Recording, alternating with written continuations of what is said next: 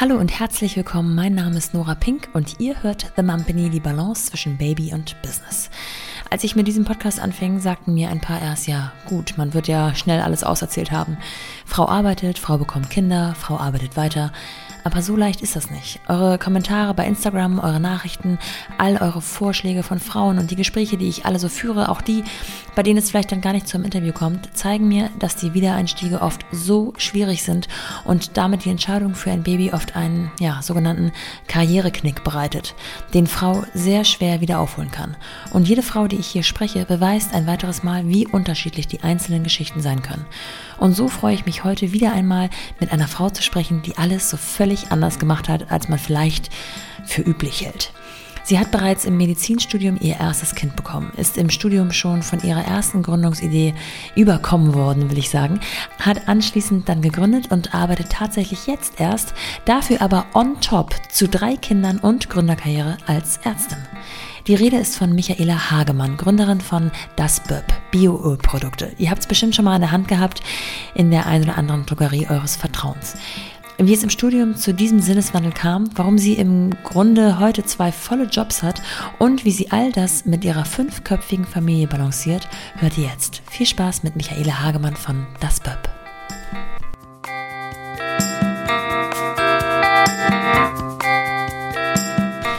Werbung ich würde euch gerne unseren heutigen Supporter vorstellen und das ist Playbrush. Ich habe ja nun eine Tochter, die mit knapp drei Jahren schon eine ganze Menge Zähnchen besitzt und einen Sohn, der mit zehn Monaten gerade an seinem fünften Zahn arbeitet, vornehmlich nachts. Das Thema des Zähneputzens ist uns also ein Begriff und wir kennen hier zu Hause ja sowohl die Anfänge, die ja oft noch sehr spielerisch sind, als auch die fortgeschritteneren Level, will ich es mal nennen, die es zwar unabdingbar machen, aber aus unserer Erfahrung heraus nicht unbedingt jeden Tag gleichermaßen einfach. Wir kommen hier zu Hause da vor allem mit spielerischen Maßnahmen eigentlich immer am weitesten und deswegen finde ich den Ansatz und die Umsetzung mit Playbrush so cool. Was ist genau Playbrush? Playbrush ist eine hundertprozentig interaktive Zahnbürste mit App und nicht nur ein Timer oder Video. Das bedeutet, die Kinder bekommen spielerisch und intuitiv direkt Feedback über ihr Putzverhalten und nur wer richtig putzt, kommt in den einzelnen Spielchen voran. Playbrush verwandelt Kinderzahnbürsten via Bluetooth in so eine Art Controller, die mit interaktiven Zahnputzcoach und unterhaltsamen Spielen für eine deutlich verbesserte Mundpflegeroutine sorgen. Durch eine KI-gestützte App, die Bewegung und das allgemeine Putzverhalten tracken, visuell aufbereiten und Rewards verteilen. Ist jetzt natürlich nicht unbedingt was für den ganz Kleinen, aber meine Tochter kommt jetzt genau in das Alter, in dem man mit der Playbrush Smart Sonic starten kann, weil die für Kinder ab drei Jahren geeignet ist. Die Zahnbürste hat extra weiche Borsten für eine schonende und effiziente Reinigung und der Kopf schwingt 34.000 Mal in der Minute. Wichtig finde ich noch zu wissen, dass man die Playbrush auch ohne App verwenden kann und der Putzfortschritt trotzdem aufgezeichnet wird. Also wenn ihr zum Beispiel zu einem screenfreien Haushalt gehört, der wir ansonsten nämlich auch sind, ist Playbrush trotzdem geeignet. Sobald die Playbrush das nächste Mal mit der App verbunden wird, werden die Statistiken automatisch überspielt, damit die Eltern den Überblick behalten können, wie denn das Ganze so gelaufen ist. Denn irgendwann kommt man ja auch in das Alter, in dem die Kids alleine Zähne putzen sollen und wir als Eltern dann nicht so richtig überprüfen können, wie gut das Ganze denn wohl gelaufen ist, wenn wir nicht dabei sitzen.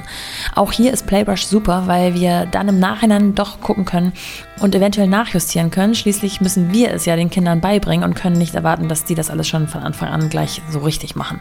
Und zum Hintergrund von Playbrush sei noch gesagt, hinter Playbrush steht eine Community von 50.000 Familien und 100 Zahnarztpraxen, die gemeinsam ständig die Funktion verbessern und auch erweitern. Wenn ihr das jetzt interessant fandet, dann schaut doch mal direkt unter www.playbrush.com slash mumpany. Ganz wichtig ist, dass ihr auf jeden Fall die Mumpany Landingpage benutzt, also www.playbrush.com. Ich schreibe euch das alles auch nochmal in die Show Notes. Und mit dem Gutscheincode großgeschrieben Mumpany20 bekommt ihr sogar 20% Rabatt. Also ich finde es mega und ich würde mich sehr freuen, wenn ihr euch das mal anseht und den Gutscheincode nutzt. Ich wiederhole das nochmal www.playbrush.com slash Mumpany und der Gutscheincode lautet großgeschrieben Mumpany20. Alles nochmal zu finden in den Show Notes. Und jetzt geht's los. Willkommen zu The Mumpany. Die Balance zwischen Baby und Business. Michaela, erstmal schön, dass du da bist. Extra angereist, live ja. in der Farbe. Das ist immer besonders schön, finde ich, wenn man sich äh, in die Augen gucken kann und das ähm, zwar dankbarer, dankbarerweise auch digital machen kann, aber so ist es natürlich nochmal was anderes. Finde ich auch viel, viel schöner.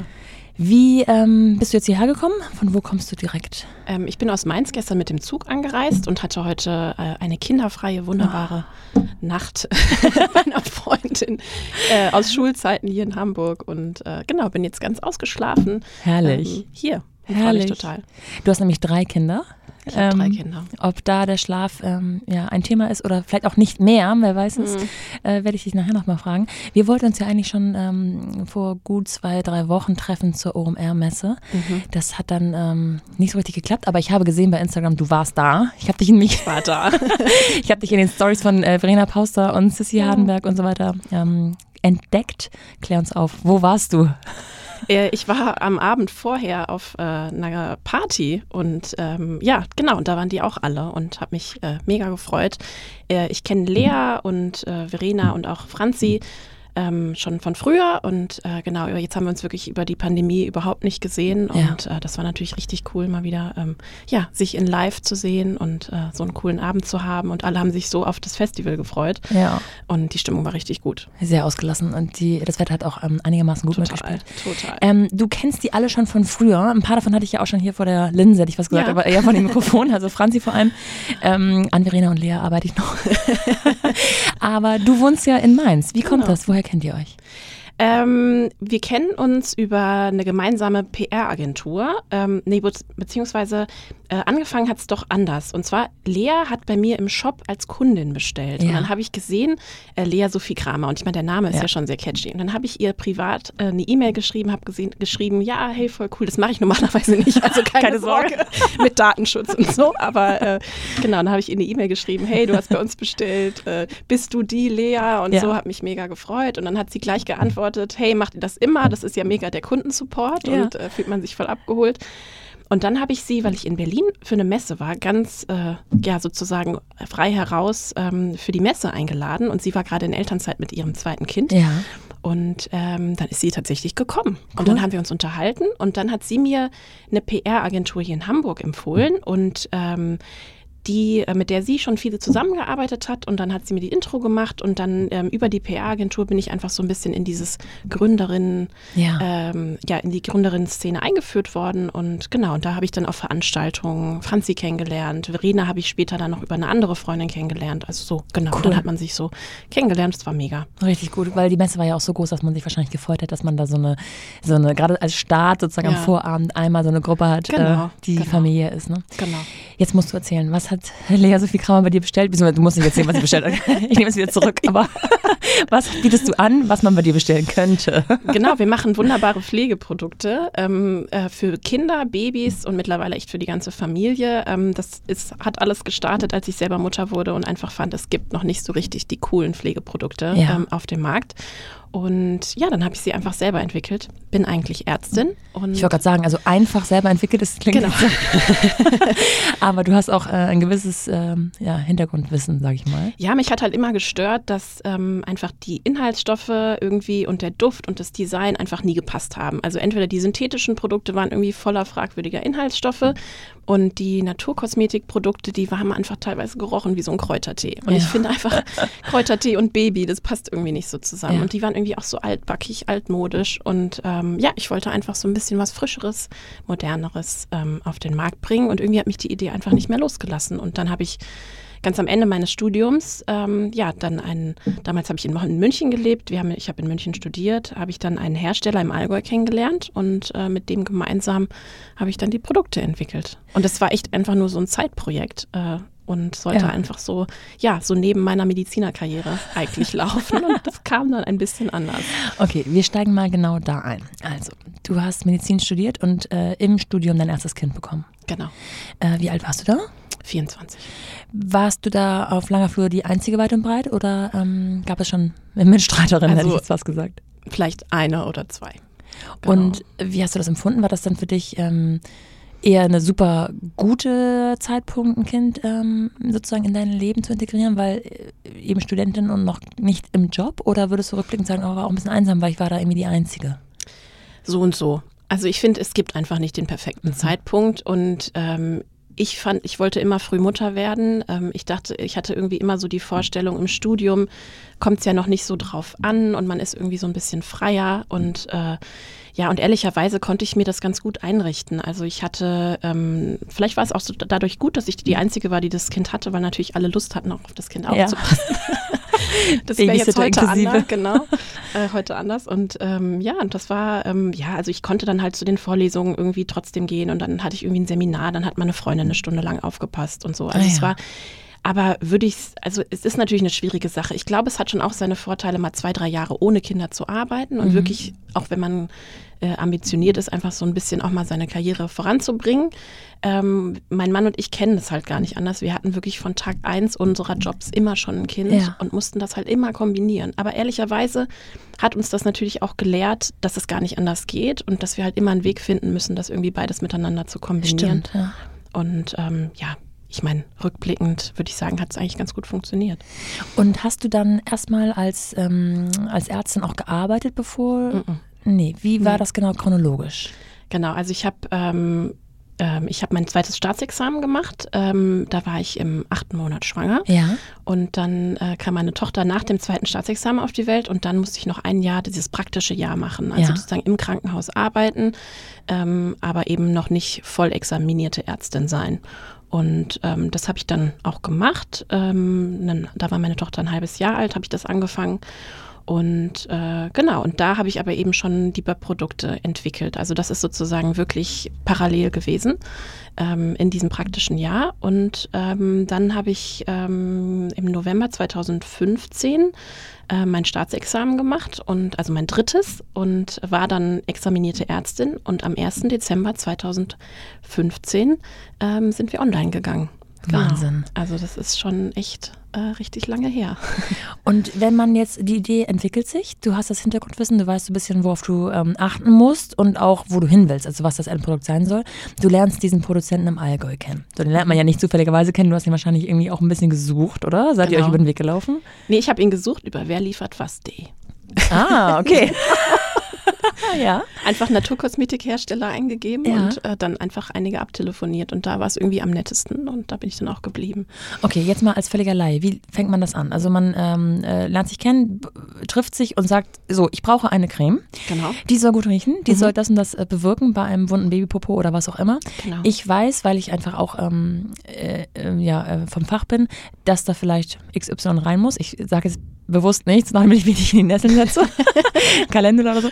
Ähm, äh, auf jeden Fall ist, fängt das so an, dass man das dann so genau. anmischt, sag, sag, ich mal? Genau, also man hat einfach, ich hatte relativ konkrete Vorstellungen, einfach was die Konsistenz angeht, eben die Inhaltsstoffe. Ah, ja. Ich hatte vor allem eben eine Vorstellung, was alles nicht drin sein soll. Also ja worauf ich alles verzichten möchte. Und ähm, dann ist es sozusagen, dann bleibt am Ende gar nicht mehr so ja. wahnsinnig viel übrig.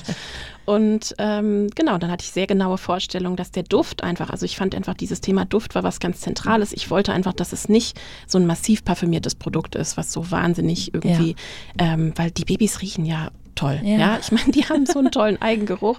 Und eigentlich wollte ich nur sowas, was so ein bisschen frisch und so ein bisschen eine leichte Note mitbringt, aber nicht, dass du das Gefühl hast, so mein Baby riecht irgendwie fremd. Äh, ja, ja, verstehe ich. Und ähm, genau, und das war so mein Anspruch. Und das war gar nicht so leicht, da wirklich einen Duft zu finden, der gefällt. Und ich hatte ähm, ich hatte eine Geburtsvorbereitungstruppe und wir haben uns auch mit Babys dann immer so einmal in der Woche im Café getroffen. Das kann man sich nach Corona überhaupt nicht mehr vorstellen, aber äh, genau, wir haben uns da regelmäßig getroffen. Es waren irgendwie zehn Frauen und ähm, die waren alle sehr unterschiedlich und kamen irgendwie in unterschiedlichsten Backgrounds. Und das hat aber total gut funktioniert. Ich habe ihnen allen die Cremes gezeigt, hatte dann am Ende so drei Duftmuster und alle haben sich für den einen entschieden. Ah. Und dann dachte ich so, wenn die zehn, einfach ja. so Querschnitt der Gesellschaft, ja.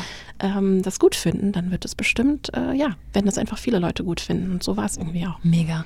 Und hattest du mit deinem Baby bestimmte Themen? Ich sag mal, äh, immer den gleichen Ausschlag am Po oder, ähm, also, dass du sozusagen wusstest, das erste Produkt soll das und das werden? Werden? Genau, also sie hat einfach sehr äh, sensitive Haut und ich wollte einfach, ähm, ich wollte einfach ein Produkt haben, was, was da irgendwie gegen hilft. Aber mir war es tatsächlich, also bei unser allererstes Produkt und deswegen BÖP ist ja auch die Kurzform von Babyöl-Projekt. Also ja. es war sozusagen Babyöl das erste ähm, woran wir gearbeitet hatten, weil ich halt eben fand, dass gerade so, so ein Badeöl, ja, das irgendwie, ähm, das irgendwie gut riecht und schön ist und das Baby am, am Anfang einfach so rein raus ja. und dann aber irgendwie schön gepflegt ist, das hat mir irgendwie gefehlt. Und das war dann das erste Produkt. Und Öle sind ja auch ehrlicherweise das, was man am einfachsten ja, herstellen kann. Mhm. Genau. Wie viele Produkte habt ihr mittlerweile in der Palette? Weißt du das? Oh Mist, ich muss zählen, aber es sind deutlich über 15. Wow, ja. es kommen immer welche neuen dazu.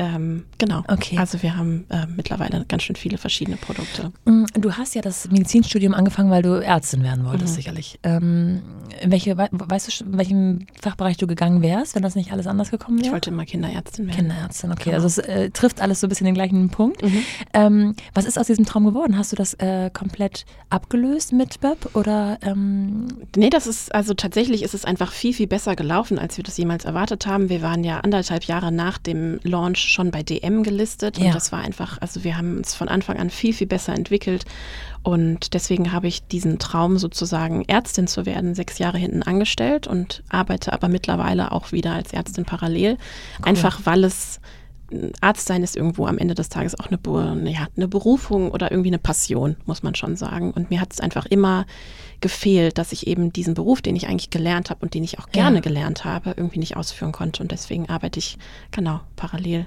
als Ärztin. Cool. Kannst du mich genau da ein bisschen mit in dein Mindset reinnehmen? Weil ich gehöre auch zu den Menschen, die am liebsten alles und gleichzeitig und jetzt. Mhm. Und äh, auch feststellen natürlich, dass das nicht alles immer gleichzeitig und nee. jetzt geht.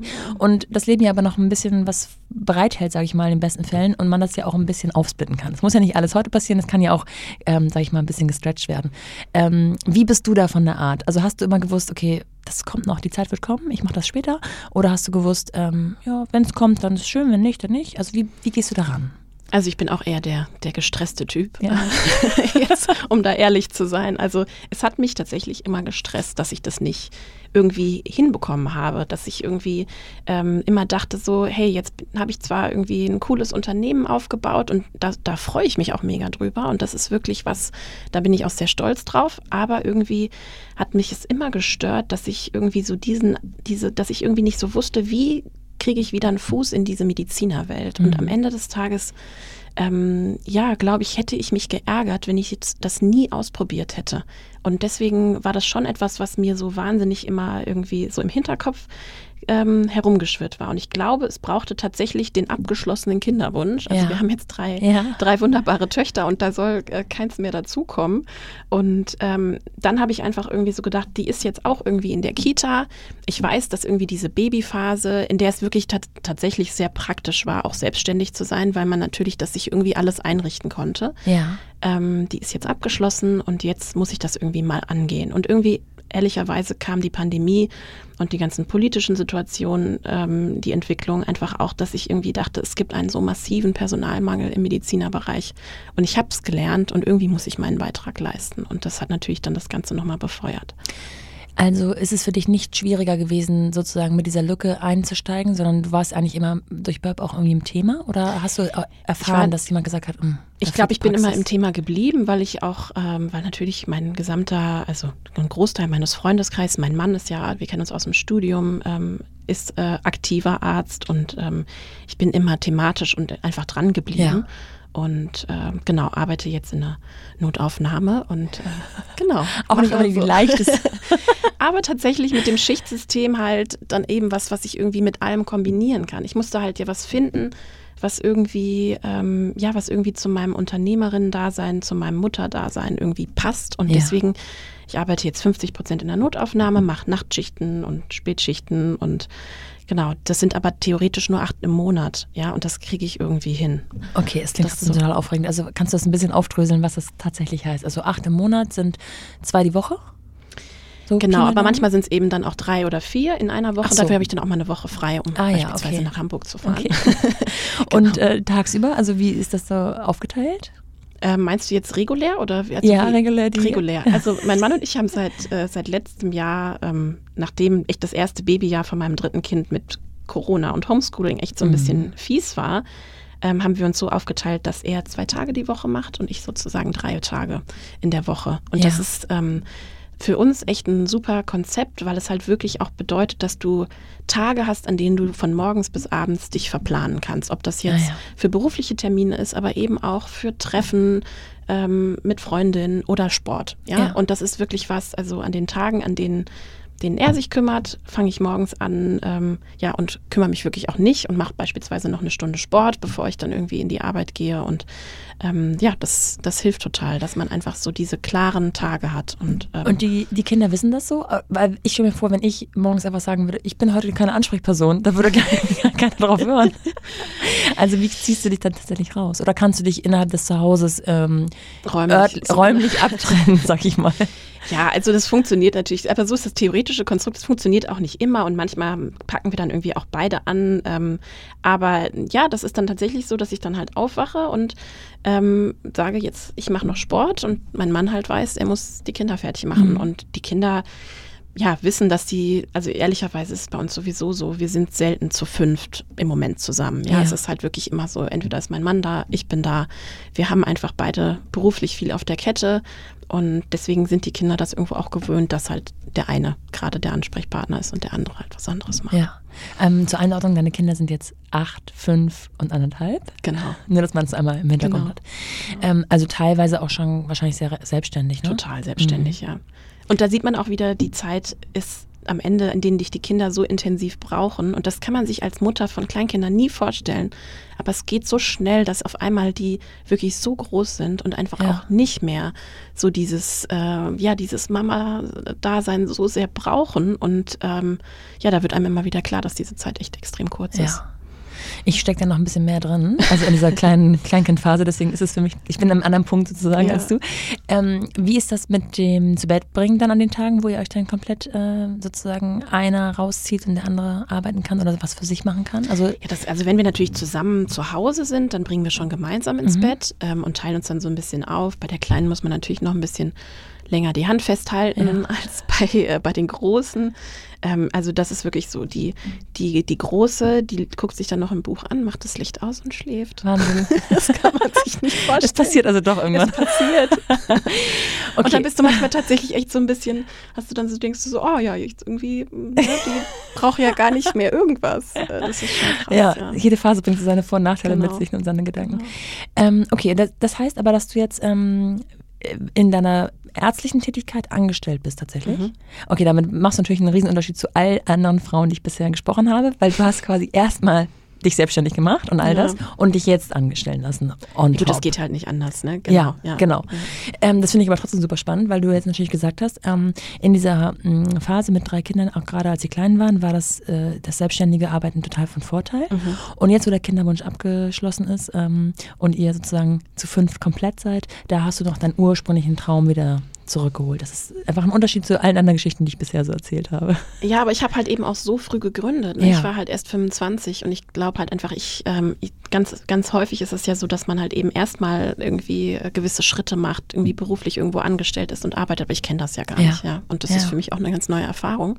Spannend. Und neulich ähm, war ich mal krank und es war ein ganz, ganz komisches Gefühl, weil ich, es gibt für mich keine Kranktage. So, und es gab einfach, ähm, ja, wenn ich krank war, dann habe ich trotzdem meine E-Mails fürs BEP gemacht Ja. und habe halt irgendwie mit meinen Mitarbeiterinnen telefoniert und so. Also ich, genau, das war ein ganz merkwürdiges Gefühl, dass man dann ja, sich krank melden Ja. kann. Ähm, als du überhaupt aufgezogen hast, warst du da erstmal allein oder hast du gleich jemanden ins Boot geholt? Vielleicht sogar deinen Mann oder so?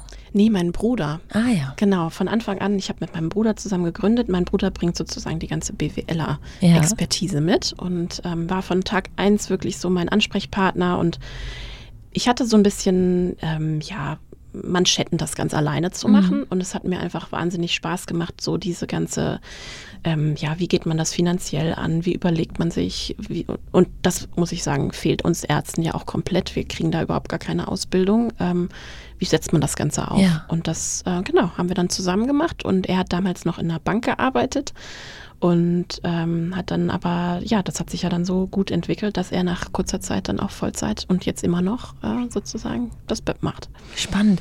Jetzt, als du noch nicht ähm, absehen konntest, dass es sich so gut entwickelt, äh, gab es da Stimmen, die gesagt haben, sag mal, jetzt hast du hier so ein ellenlanges Studium hingelegt, du hast ein Kind, willst du nicht erstmal sozusagen diesen ursprünglichen Weg verfolgen und dich nicht selbstständig machen? Gab es solche Stimmen oder waren alle immer total. dabei? Also gerade unter Ärzten ist ja so was anderes machen gar nicht ja. so populär, muss man sagen, das, weil es einfach auch nicht gelebt wird. Ne? Ja. Also die meisten haben ja einfach einen vorgefertigten Weg. Du studierst und es dauert ja ewig und dann ähm, muss sich das, diese Ewigkeit ja auch irgendwie für irgendwas gelohnt haben, ja. Und dann machst du eben deinen deinen Facharzt und das dauert ja auch ewig nochmal, ja. ja? Und ähm, deswegen, die, die meisten haben ja das Ziel vor Augen, diesen Facharzt relativ schnell hinter sich zu bringen.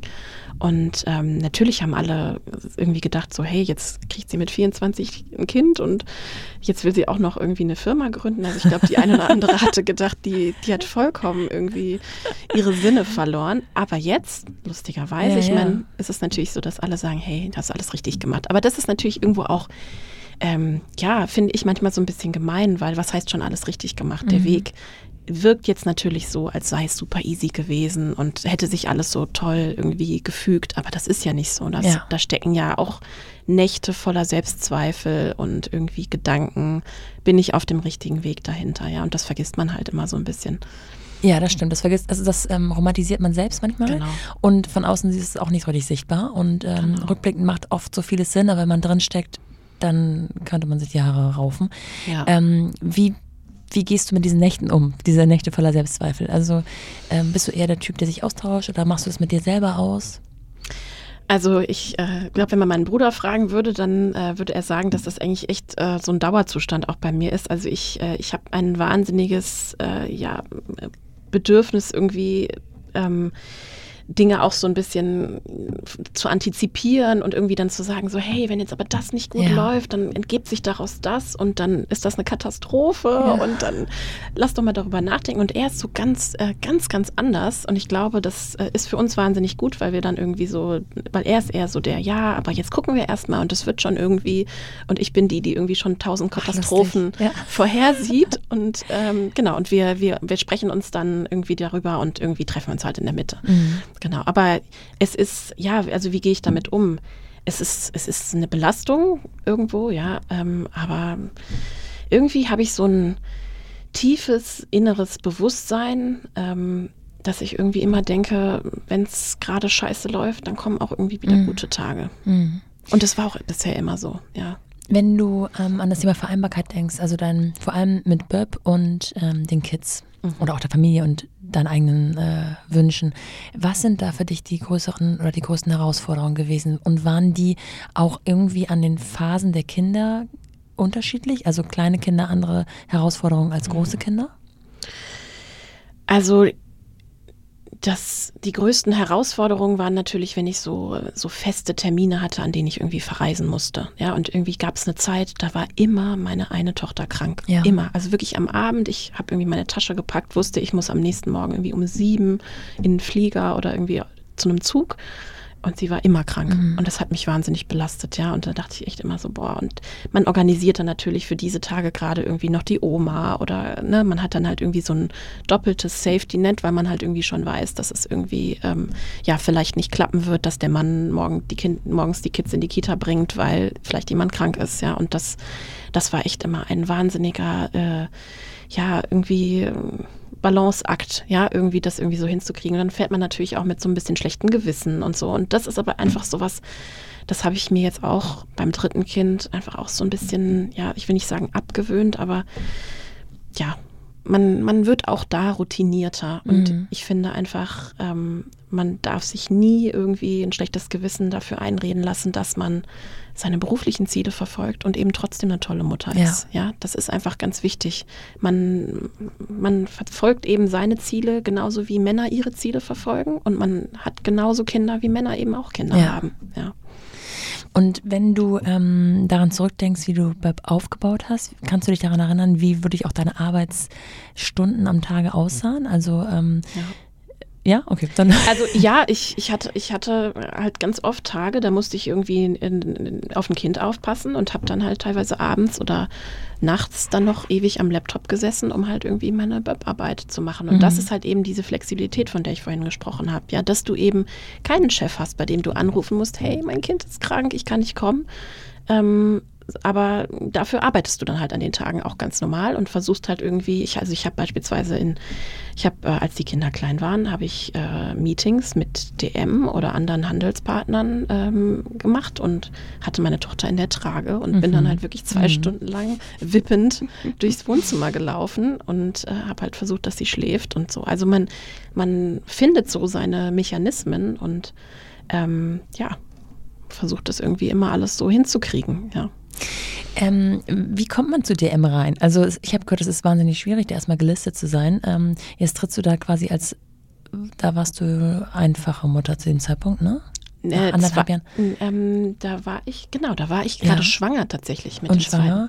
Also genau. gibt es da auch so, also ich ich kenne DM jetzt nicht gut genug, aber ähm, sitzen da eher, äh, sag ich mal, konservative Herren, äh, die sagen, okay, wir, also sie kommen hier mit einem Baby, sie haben eins im Bauch. Ähm, weiß jetzt nicht, ob das jetzt so ein Projekt ist, was wir mhm. unterstützen wollen, oder bist du da offene Türen eingerannt? Also ich habe äh, ein halbes Jahr nach der Gründung waren wir auf einer Messe in, in Köln und ähm, da kam der Einkäufer an unserem Stand vorbei und wir haben uns sehr nett unterhalten und er war so ein bisschen so, hm, was ist denn das? Ich kenne doch eigentlich alle Marken. Dann habe ich ihm erzählt, ja, aber sie kennen halt eben irgendwie noch nicht unsere Marke und wir verbinden halt eben tolle natürliche Inhaltsstoffe mit einem super Design und irgendwie einem ja. tollen, ansprechenden Duft. Und das gibt es so noch nicht. Und Mütter wie ich wussten bisher gar nicht, was man kaufen soll. Und jetzt wissen wir es, ja. Und ja. irgendwie das, wir haben eine tolle Community auf Instagram. Und das muss man ja auch sagen, das war ja ähm, jetzt vor ja, vor sechs Jahren, ja, da war ja Instagram auch noch ein bisschen anders, ja. Und ähm, da fand er das irgendwie spannend, so eine neue, ähm, ja, irgendwie ganz anders aufgebaute Marke als halt diese Großkonzernmarken, die ja ehrlicherweise zu 99 Prozent im Regal bei DM stehen. Ja. Das sind ja wirklich große, große ja. Konzerne und ähm, der fand das einfach spannend. Und dann hat er gesagt, ja, ähm, ja, ob wir denn einen professionellen Hersteller hätten. Und dann meinte ich, ja. Und wie viele Leute wir denn sein? Und wir waren halt irgendwie zu dritt. Ja. Und ähm, dann meinte er so, ja, können Sie sich denn vorstellen, mit DM zu arbeiten? Und kommen Sie doch mal nach Karlsruhe. Und dann haben wir, sind wir nach Karlsruhe gefahren so ein halbes Jahr später, wir haben uns ehrlicherweise so ein bisschen geziert und haben auch gesagt, hey, wir packen das gar nicht und so. Aber dann sind wir aus diesem Gespräch herausgegangen, mein Bruder und ich, und haben gesagt, hey, warum eigentlich nicht? Was haben wir zu verlieren? Ja, ja? wir, ähm, wir, wir probieren das einfach aus und so wie bisher, wir gucken einfach, was sich daraus ergibt. Und ähm, um auf deine Frage von vorhin einzugehen, also überhaupt keine alten konservativen Männer, sondern wirklich netter Einkäufer, zu dem ich auch heute echt immer noch so sporadisch Kontakt habe. Also der ist mittlerweile nicht mehr der Einkäufer fürs Babysortiment, sondern macht was anderes und ähm, und ja, und da sitzen auch am Ende des Tages ganz viele Mütter bei DM, ah, ja. wie du und ich halt im Sortiment. Ja. Und ähm, genau, mit denen hat man eigentlich tatsächlich ein sehr nettes Verhältnis.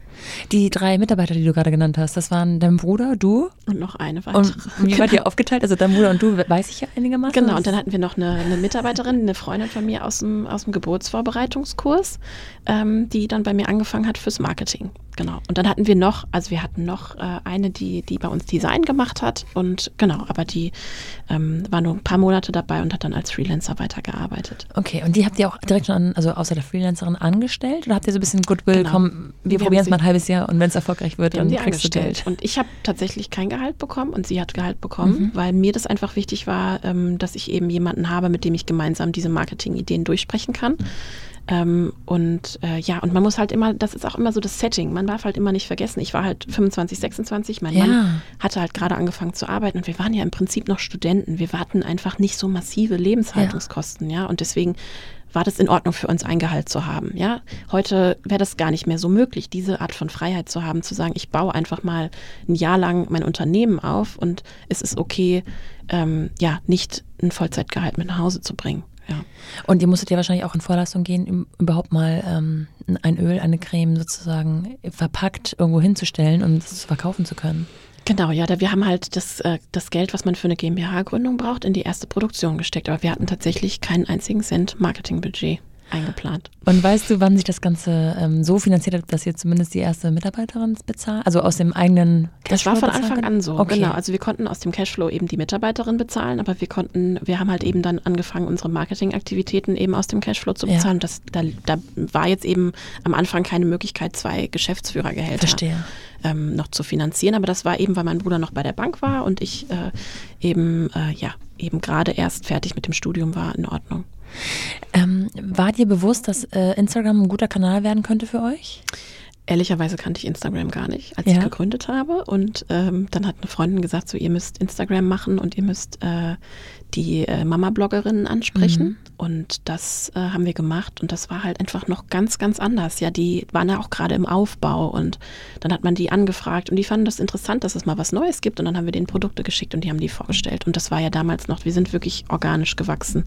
Was, was ganz, Ja. ganz anderes. Das wäre heute so viel schwieriger. Ja, und deswegen man muss bei jeder Gründung auch einfach so ein bisschen zur richtigen Zeit am richtigen Ort und einfach auch so ein bisschen Glück haben, dass sich die Sachen irgendwie so, ähm, ja, dir irgendwie in die Hände spielen, Mhm. ja. Wie viele Mitarbeiter seid ihr heutzutage?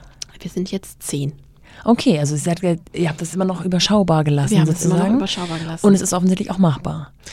Genau, also dadurch, dass wir ja ähm, zwei zwar recht große Handelspartner haben, aber ähm, eben da eben dann auch nur ein, zwei Ansprechpartner, ist es im Endeffekt ganz gut handelbar. Ja? Okay.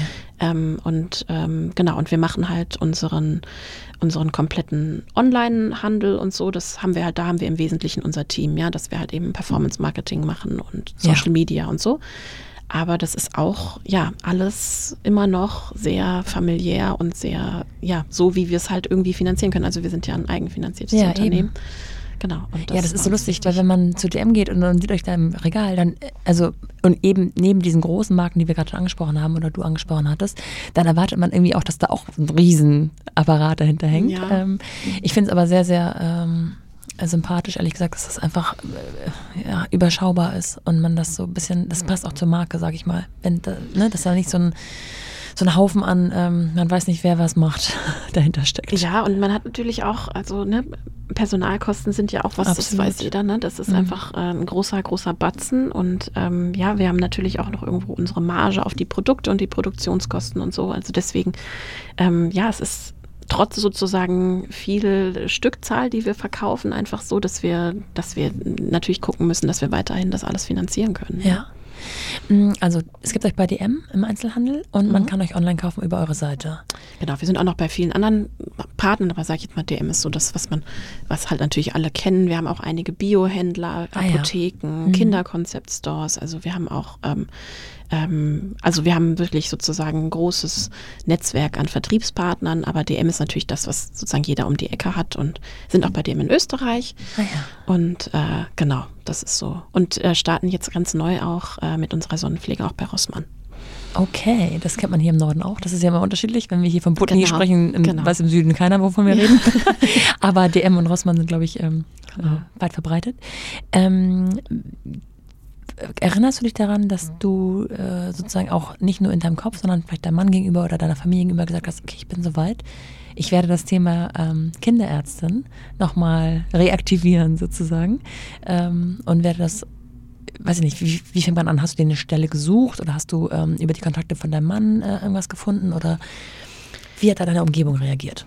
Ähm, ich habe äh, tatsächlich so ein äh, Newsletter abonniert, so für so freie Ärztestellen und ähm, hatte dann eben etwas gesehen, was ich irgendwie dachte, dass es passt. Eben jemanden, die haben halt jemanden gesucht, der wirklich in der Notaufnahme arbeitet. Und Mhm. dann dachte ich so, hey, super, das ist Schichtmodell und eben nicht so dieser klassische Weg auf Station, wo man irgendwie ja auch eine gewisse Kontinuität braucht, um die Patienten Ja. zu kennen. Ja?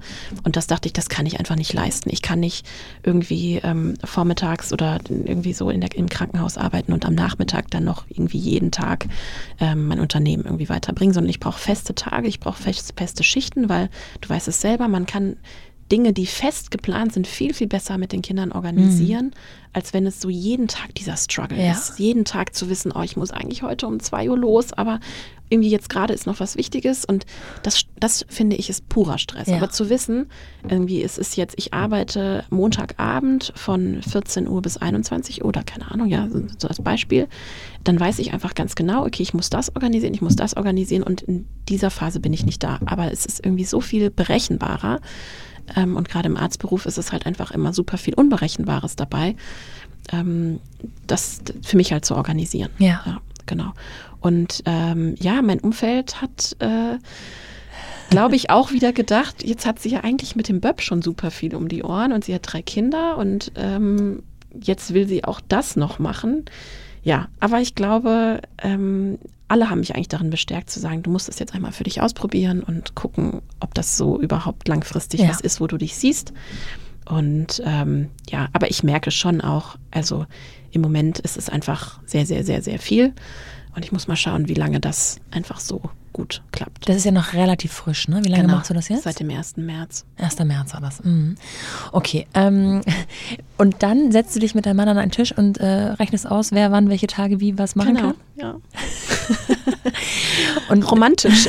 ja, ich glaube, es ist wirklich aber key, weil ähm, wenn man das einfach so versucht, irgendwie unter einen Hut zu bekommen, dann habe ich, also in den meisten Fällen, die ich erlebt habe und auch aus eigener Erfahrung, dann klappt es eine Zeit lang und dann fängt das Ganze an zu rotieren und ja. zu schlingern. Ähm, meinst du, das würde mit einem an, mit einer anderen Art von Beruf von deinem Mann auch funktionieren? Also ehrlicherweise ist das ja, würde es wahrscheinlich viel, viel besser funktionieren. Mein Mann ist ja eben auch als Arzt Ja. wahnsinnig eingespannt und es ist eben, wir hatten früher mal so ein Modell, dass er eben an zwei Tagen die Kinder in der Kita abholen wollte. Und das hat halt in, sag ich jetzt mal, 80 Prozent nie funktioniert. Weil er einfach, wenn du einmal in der Klinik bist, immer irgendwas ist und du kannst nie pünktlich gehen. Und Ja. deswegen haben wir gesagt, okay, es muss Tage geben, an denen er gar nicht erst in der Klinik ist und ganz klar weiß, dass er sozusagen, also er macht halt einen Tag hat er, also er arbeitet 80 Prozent, einen Tag hat er frei und einen Tag macht er Forschung. Ja. Und das sind aber eben Tage, wo er keine Patienten sieht, weil wenn es mit Patienten, Ach er so. ist halt eben auch Oberarzt, ja, dann kann er nie nach Hause gehen. Ja.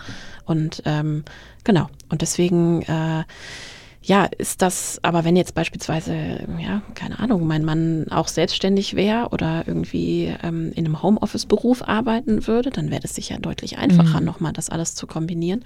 Weil es war halt eben gerade auch zu Pandemiezeiten, als ja viele gesagt haben, eigentlich ist es ganz cool, dass jetzt irgendwie beide Elternteile zu Hause sind und natürlich ist es irgendwie stressig, aber man kann sich irgendwie organisieren. Der war halt immer weg. Ja. Ja, weil die Ärzte haben natürlich weitergearbeitet. Ja. Sind denn die ähm, einzelnen Arbeitstage von euch ähm, extrem lang? Also wirklich von morgens bis äh, abends durchgehend? Frühmorgens bis spätabends? Oder? Ähm, teilweise, ja. Also mal so, mal so. Aber wir versuchen natürlich dann an den Tagen, ähm, ja, das Maximum irgendwie rauszuholen und halt irgendwie das, ähm, ja, dann. Also, weil man halt eben auch immer so ein bisschen im Hinterkopf weiß, dass, dass es ja dann auch wieder Tage geben kann, wo du halt eben das, was du dir eigentlich vorgenommen hast, eben nicht schaffst, weil irgendwie, ähm, Ja. Weil irgendwas dazwischen kommt, Kind krank oder keine Ahnung. Äh, habt ihr ein. Supportnetz in der Umgebung? Also habt ihr Familie oder Babysitter? Oder Genau, also das ist auch der Grund, warum wir nach Mainz gegangen sind. Also ähm, ich komme aus der Frankfurter Region Mhm. und meine Eltern wohnen da in der Nähe und äh, meine Schwester wohnt auch in Mainz mit ihrer Familie und deswegen haben wir halt den familiären Support, den wir in München einfach gar nicht hatten. Und noch dazu ist es echt äh, eine sehr, sehr coole Stadt, einfach von der richtigen Größe. Du als Hamburgerin wirst wahrscheinlich sagen, oh Gott, was eine Provinz, aber ähm, es ist eine Unistadt, man hat irgendwie alles Ja. und äh, also wir haben eine super nette äh, Freundeskreis da mit irgendwie, ja, die uns irgendwie helfen und ähm, genau, aber bisher kriegen wir es eigentlich so mit familiärem Support ganz gut hin. Und alle BÖP-Mitarbeiter sind auch tatsächlich vor Ort oder können die auch remote arbeiten? Nee, wir haben tatsächlich von Anfang an ein Remote-Konzept. und zwar, wir haben, ähm, äh, mein Bruder ist ja in Düsseldorf, also der ist Ach auch so. gar nicht in Mainz. Mhm. Genau, mit ihm habe ich von Anfang an remote gearbeitet. Und ähm, wir haben eine Mitarbeiterin, die sozusagen zu, aus Münchner Zeiten noch kommt und die in München geblieben ist, als wir nach Mainz gegangen sind. Und Ach, wie cool. der Rest des Teams ist aber in Mainz. Und aber die können auch remote arbeiten. Ja. Also ähm, genau, wir sind da echt von Anfang an, also auch schon vor Corona, Eben, deutlich ich wollte sagen, ist ja schon flexibler gewesen. Genau. Das ist richtige Vorreiter, dass man das so in dem Segment dann äh, vor sechs Jahren schon so aufbaut. Glaube ich, das ist äh, Ja, da, so normal. tatsächlich hatten wir, wir hatten ja in unserem Verlauf auch immer wieder überlegt, sollen wir einen Investor mit reinnehmen oder wie machen wir das? Und dann können wir ein bisschen stärker wachsen oder, ne, also hatten natürlich auch immer solche Gespräche und da gab es eigentlich immer nur negatives Feedback Mhm. dazu, dass wir Gründer nicht an einem Standort sind, wo man heute denkt, Ah. wie alt, also ne, so Ja. wie altmodisch, aber ähm, konnte sich eben keiner vorstellen. Und haben die immer gesagt, so wie, hä, ja, das kann doch gar nicht sein, irgendwie, dass ihr nicht irgendwie, ihr müsst euch doch täglich irgendwie ähm, austauschen können, aber machen wir ja. Wir telefonieren, wir haben Videokonferenzen von Anfang an gemacht. Mhm. Ähm, und äh, weil unsere Arbeitsbereiche ja auch sehr getrennt sind. Also mein Bruder macht alles, was Finanzen sind. Ich mache eigentlich alles, was Produktentwicklung, Markenstrategie und, und Marketing ist, ja. Und deswegen ähm, ist das auch eigentlich ganz in Ordnung, Ja. dass wir uns so ein bisschen, äh, ja, auch Zeiten haben, wo wir uns jetzt, müssen uns jetzt nicht zu jeder Zahl irgendwie austauschen. Ist das so der erste oder der größte Grund, warum ihr keinen Investor reingeholt habt? Oder also ihr seid ja bisher bootstrapped? Genau, also wir haben zwei Mini-Investoren aus dem Family Friends Kreis, die ja. sozusagen uns geholfen haben, als wir die Erstauslis äh, Ersteinlistung bei DM, das war natürlich viel Volumen. Ja. Und da mussten wir unseren Produzenten vorher bezahlen und äh, haben natürlich dann sozusagen die Rechnung aber erst von DM später erstattet bekommen. Und da brauchten wir einfach ein bisschen Kapital, ja. ähm, aber die sind sozusagen aus dem erweiterten Freundeskreis und genau null aktiv. Und seitdem haben wir auch nie wieder jemanden sozusagen. Weil es gar nicht nötig war oder habt ihr das äh, bewusst entschieden? Nein, also es ist einfach, wir haben es immer wieder überlegt und immer wieder, man, man, du kennst es ja auch, man vergleicht sich natürlich auch, man schaut sich die anderen Startups an und sieht irgendwie, hey, und jetzt haben die mittlerweile schon 200 Mitarbeiter ja. und die sind am irgendwie, weiß ich nicht, über 100 Millionen Funding und sind natürlich, haben einen ganz anderen Hebel über die Zeit entwickeln können. Und dann denkt man natürlich auch, boah, wir brauchen das auch und wir müssen irgendwie auch größer und viel, viel schneller wachsen und so. Aber ehrlicherweise dann jedes Mal, als wir diese Gespräche geführt haben, haben wir irgendwie gemerkt, es passt einfach mhm. nicht so zu uns, ja. Und ähm, irgendwie war ich auch ja gefühlt immer, hatte gerade ein Kleinkind oder ein Baby oder war gerade wieder schwanger und ich glaube, das hat auch einfach in der sehr männlich dominierten Investorenwelt auch nicht immer so, mhm. so wahnsinnig gewirkt, ja, dass sie irgendwie dachten, so ja, das ist jetzt das Startup, wo wir, wo wir rein investieren wollen. Ja. ja. Und ähm, ich glaube, das wäre jetzt auch wieder anders. Ja, ich glaube, ich habe natürlich jetzt auch mich ganz anders weiterentwickelt. Ja, jetzt bin ich 32 und habe natürlich auch ein ganz anderes Auftreten als mit 26, 27 und weiß auch mehr, was ich ja. will. Und ich glaube, jetzt würden diese Gespräche auch besser laufen, aber ich hatte teilweise sehr unangenehme Investorenerfahrungen. Mhm, glaube ich. Ja. Wusstest du schon immer, dass du drei Kinder haben möchtest oder äh, hast du da so ein bisschen dich. Äh, ich wollte sogar mal vier. Ist ja, also möglich wäre es ja vielleicht. Äh, ja, ich glaube, das ist mit dem Thema sind wir durch, genau. Also nee, ich, ich wollte immer viele Kinder. Ich, ich komme aus einer großen Familie, ich habe ein super Verhältnis zu meinen Geschwistern und ähm, genau, mit dem einen mit dem mein, mein Bruder arbeite ich ja sogar zusammen und ja. äh, ich finde einfach Familie toll und fand das immer toll und wollte das auch immer haben.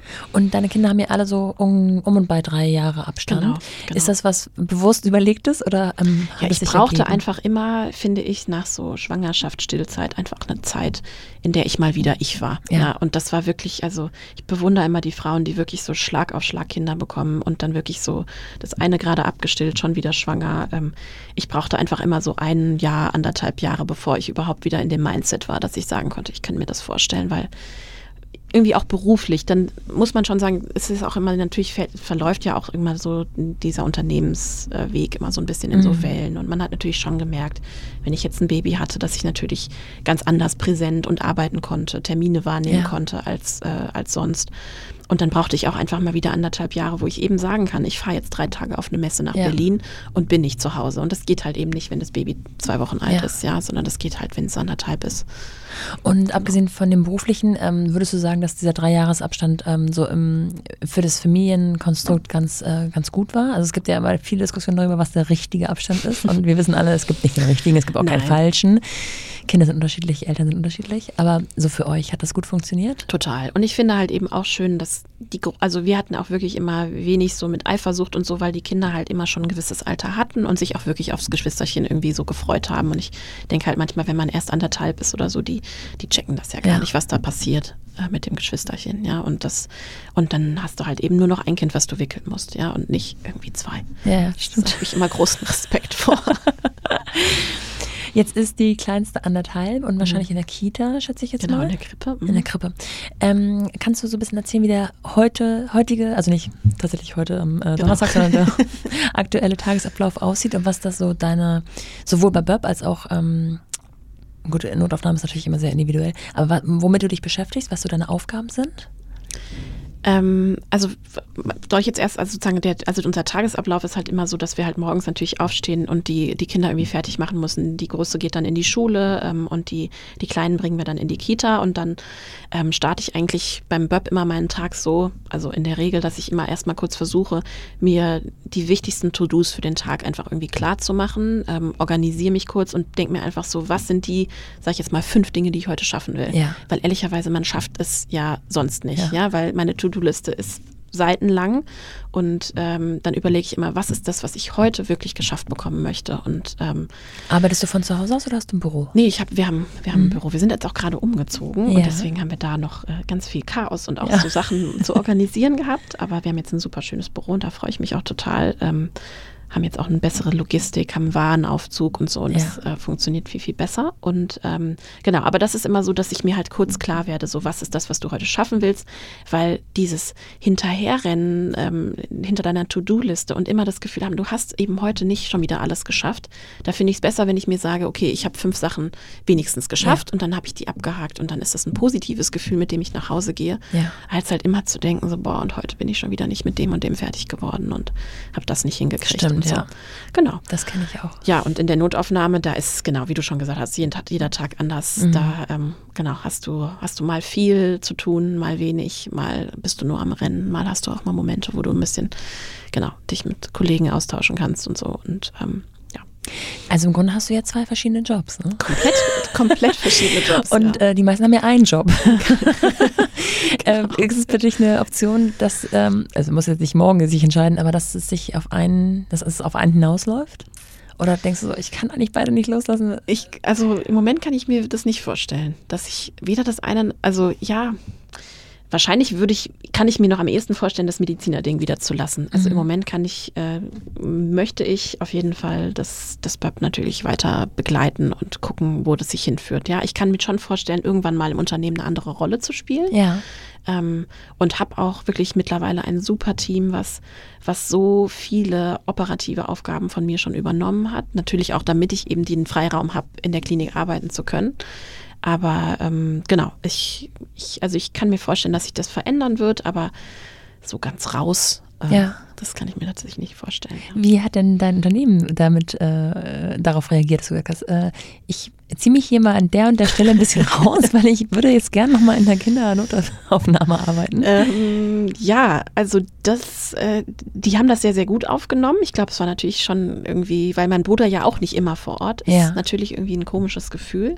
Sie tragen es sehr mit Fassung und ähm, ja, ich, ich glaube aber, das ist, äh, also ich glaube, das ist auch was, ich glaube, man, wenn man, man, man muss ja seinen Mitarbeitern auch Verantwortungsbereiche geben und dadurch entwickeln die sich ja auch und wachsen und das sehen wir jetzt auch gerade, ja. Also dass, dass das eigentlich für die Dynamik im Team eigentlich auch der richtige Schritt war, auch einfach mal nach sechs Jahren zu sagen, so ich ziehe mich mal an der einen oder anderen Stelle ein bisschen zurück und überlass euch Ja.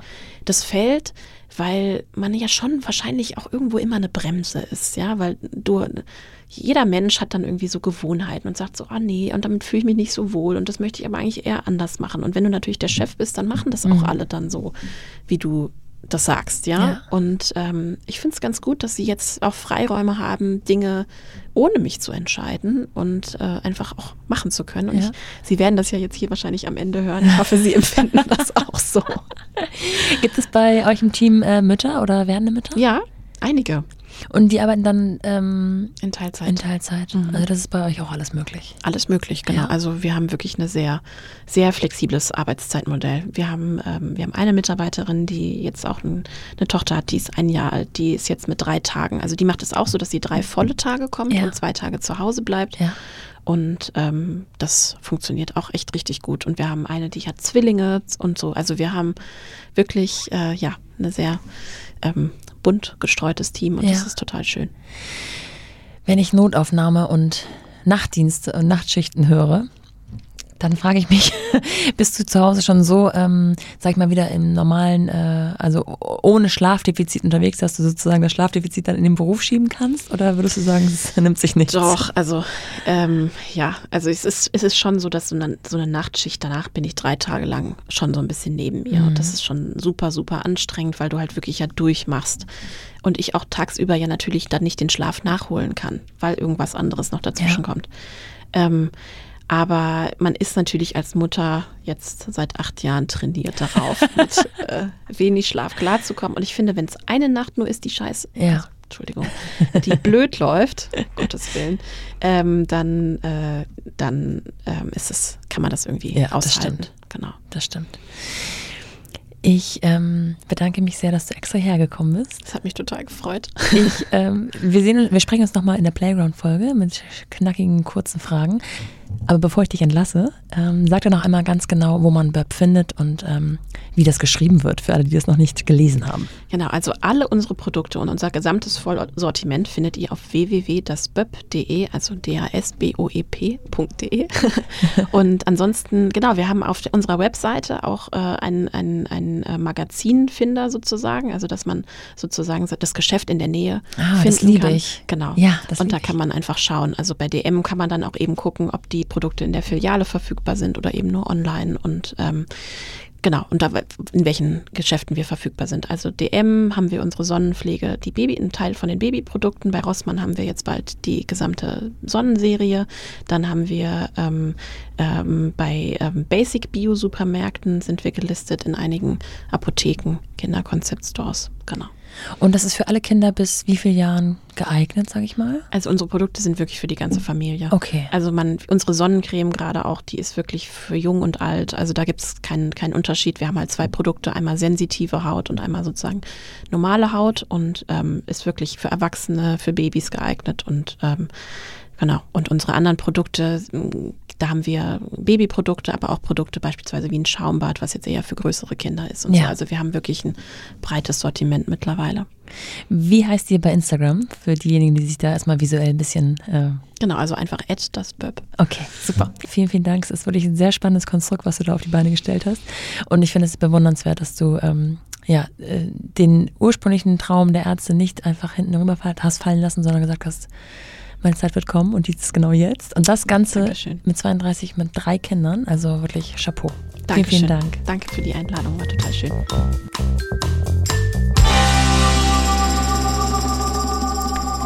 Ich denke, ihr stimmt mir alle zu, dass das wieder eine völlig andere Reise war, die sich Michaela da mit das Böb und ihrer Festanstellung als Kinderärztin gebastelt hat.